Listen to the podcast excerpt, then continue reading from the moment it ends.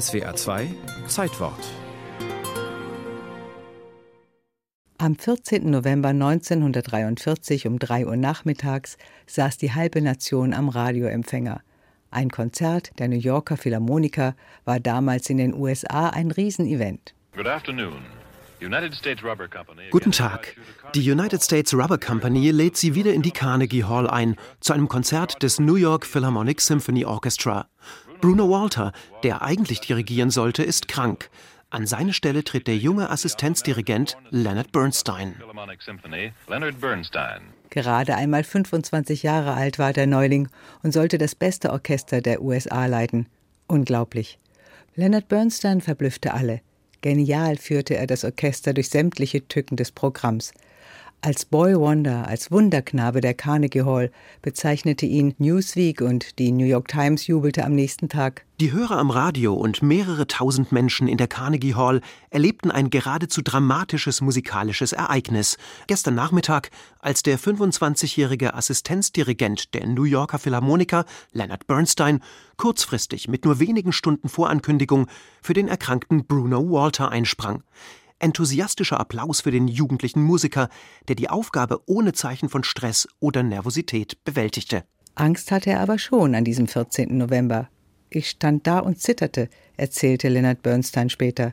Er hatte ja erst zu Beginn dieser Saison den Posten als Assistent bei den Philharmonikern bekommen. Der Harvard-Absolvent brachte zwar eine sehr gute musikalische Ausbildung mit, aber er war unerfahren. Außerdem hatte er die angekündigten Stücke noch nie vorher dirigiert und Zeit für Proben mit dem Orchester gab es nicht mehr.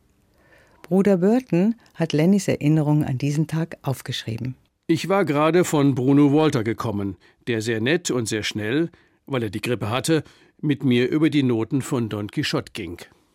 Er hat mir ein paar heikle Stellen gezeigt, sagte etwa, hier gibst du einen extra Abbeat oder so etwas.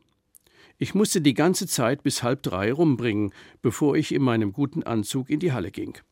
In diesen ein oder zwei Stunden saß sie im Drugstore an der Ecke der Carnegie Hall auf einen Kaffee.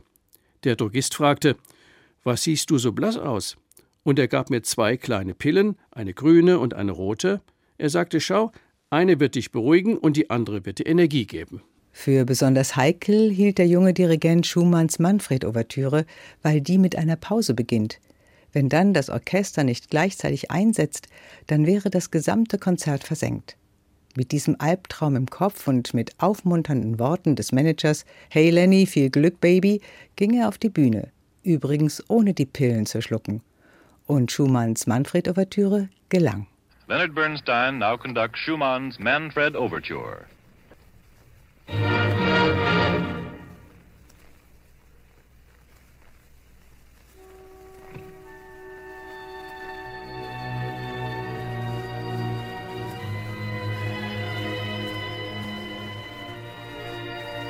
Tosender Applaus nach Schumann und vor allem dann am Schluss. Immer wieder musste er sich verbeugen. A Star was born, das war wohl allen klar.